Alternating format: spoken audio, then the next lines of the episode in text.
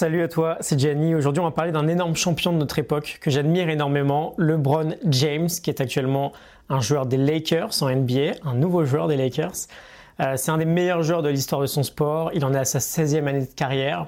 Il est toujours, je pense qu'on peut le dire, le meilleur joueur du monde aujourd'hui en 2018. Euh, si on chipote, on dira qu'il est euh, facile dans le top 3. Trois titres NBA, dont un absolument mythique en 2016, quatre titres de MVP. On est sur du plutôt très très haut niveau. Et donc j'ai été hyper content de voir que LeBron est passé dans le podcast de Tim Ferriss avec son coach sportif il y a une quinzaine de jours.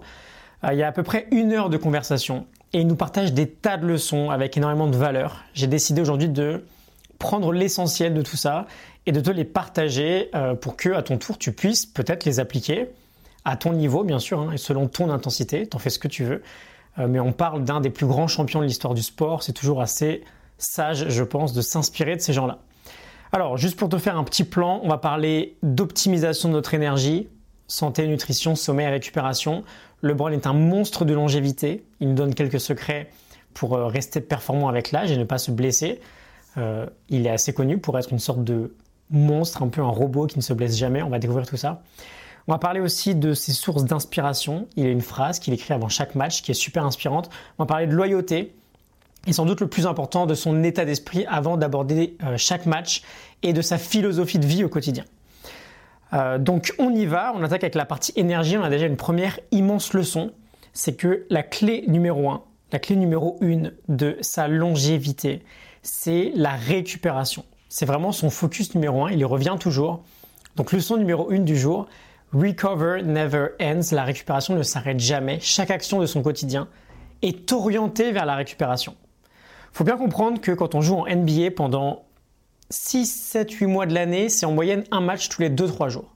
Physiquement, c'est hyper éprouvant. Je pense que c'est un des sports les plus éprouvants.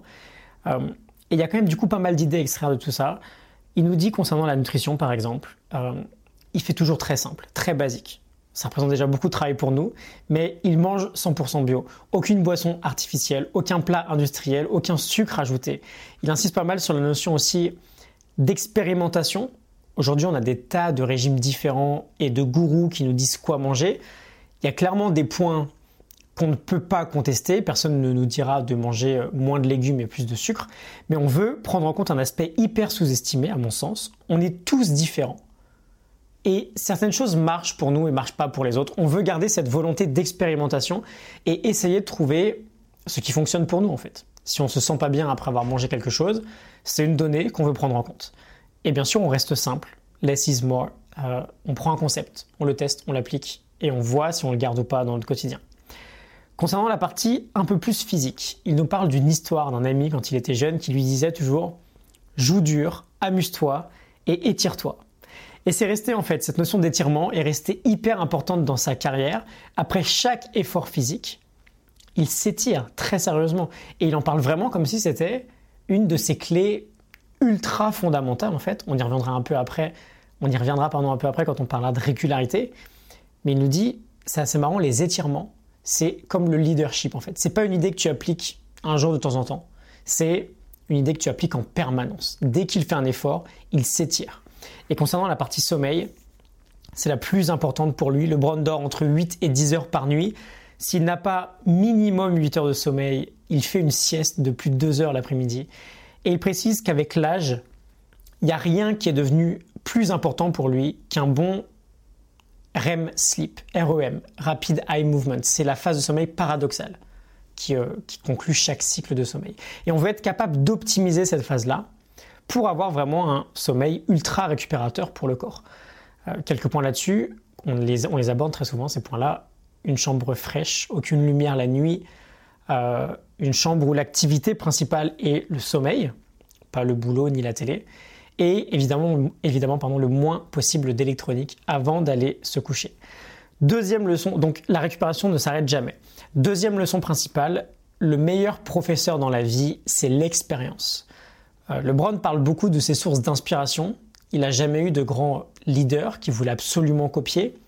Euh, il s'est pas forcément dit je veux être comme telle ou telle personne, mais il avait plusieurs inspirations avec qui il a construit son leadership en fait. Euh, il cite par exemple des très grands noms, hein, Martin Luther King, Mohamed Ali, Barack Obama, mais aussi et surtout, en fait, il parle de euh, sa grand-mère. Il faut savoir que sa mère l'a eu quand elle avait 16 ans, et donc bah, il a dû devenir en fait un leader dans la famille très tôt dans sa vie. Et cette idée du euh, le meilleur prof dans la vie et l'expérience, il la sépare en deux concepts clés qu'il a appris très tôt dans sa famille, la persévérance et la patience.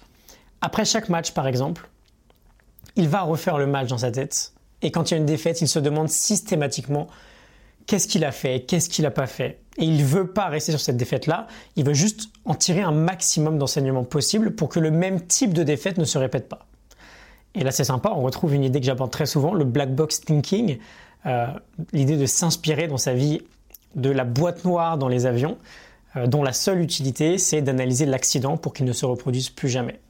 Et il nous dit que voilà, c'est ok de perdre, ce qui ne l'est pas, c'est de ne rien apprendre de chaque défaite. Euh, dans son leadership aussi, il parle beaucoup d'expérience, euh, de patience, de persévérance. Il met notamment la patience au premier plan quand il évoque ses enfants. Il a trois enfants, il veut absolument évidemment le meilleur de ses enfants, mais il a appris qu'il ne peut pas approcher les trois de la même manière, parce que les trois enfants sont tous différents. Et j'aime beaucoup ce qu'il dit, euh, il doit savoir trouver comment il peut obtenir les mêmes résultats avec les trois, mais en prenant trois types d'enseignements différents. Euh, dans le sport co, c'est la même chose. Quand tu lis d'une équipe, tu dois être super patient pour connaître chacun de tes joueurs parce qu'ils vont pas avoir les mêmes motivations et les mêmes réactions à chaque discours en fait. Euh, quand tu lis 10 personnes, même dans le boulot, c'est valable, hein, tu dois trouver 10 moyens différents d'obtenir le même résultat à la fin. Euh, si on revient très rapidement sur le sujet de sa famille, il a une métaphore assez sympa sur la météo et la loyauté. Il explique que voilà, la famille reste le plus important quoi qu'il arrive. Et peu importe le temps qu'il fait, qu'il fasse soleil ou que ce soit une immense tempête, il faut toujours rester loyal, quelles que soient les situations. Et en fait, c'est plutôt facile de l'oublier. Euh, il s'est tatoué euh, le concept sur lui pour euh, toujours le garder avec lui. loyauté, famille, quelle que soit la météo. Donc deuxième leçon, le meilleur prof dans la vie est l'expérience, patience, persévérance et apprendre systématiquement de ses, de échecs. Et enfin, troisième leçon, quoi qu'il arrive, viser la constance et la régularité. Euh, j'ai fait un épisode un peu freestyle sur cette idée-là il y a quelques jours. C'est vraiment fondamental, c'est le point central de l'optimisation de, notre vie en fait. Dans tout ce que LeBron fait, c'est la régularité qui est au centre. Dans la récupération, c'est tous les jours, pas juste une fois de temps en temps. Dans le leadership, c'est tous les jours, pas juste une fois de temps en temps. Et donc, évidemment, c'est un grand fan des habitudes quotidiennes très ancrées. Euh, qu'il fait, fait sans même que ça lui demande euh, de la volonté en fait. Il a une routine très précise, par exemple, qui suit avant chaque match. Euh, il écrit The Man in the Arena sur ses chaussures. C'est une très longue citation de Franklin, Franklin Roosevelt qui explique que les gens vont toujours critiquer et juger ce qu'on fait, mais ce ne sont pas eux qui sont dans l'arène, ce ne sont pas eux qui saignent, transpirent et pleurent sur le terrain. L'idée est du coup d'ignorer ces commentaires-là qui viennent de l'extérieur il écoute toujours le même type de musique quand il arrive dans la salle. C'est un déclencheur de son début de routine d'avant-match. C'est super intéressant. On peut utiliser ça aussi dans notre quotidien si on veut se définir par exemple une suite d'habitudes plutôt saines le matin. Je sais pas par exemple si tu veux méditer, lire et faire un peu de sport. C'est super intelligent d'utiliser le même signal à chaque fois. Et ça peut être de la musique. Et donc voilà, en fait, peu importe la difficulté de la période qu'il rencontre, il reste vraiment en mode trust the process. Okay Fais confiance au process. On ne se focalise pas sur l'objectif final, mais sur ce qu'il faut faire au quotidien pour y parvenir. Peu importe la difficulté du moment, on s'en tient toujours au même processus.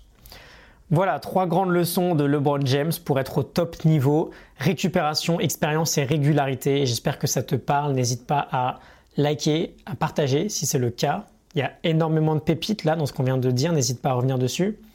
Je voulais te préciser aussi, te repréciser, en tout cas, j'ai créé depuis six semaines un nouveau podcast qui s'appelle Vertical Boost. Il y a un nouvel épisode qui sort chaque lundi matin pour t'aider à booster ta vie et ton quotidien et pour t'aider à te lancer. Dans celui de la semaine, on parle de Michael Phelps. C'est plutôt inspirant. Je te laisserai un lien en description si ça te dit d'aller écouter ça. Et sinon, je te retrouve demain matin pour un nouvel épisode. À demain, salut.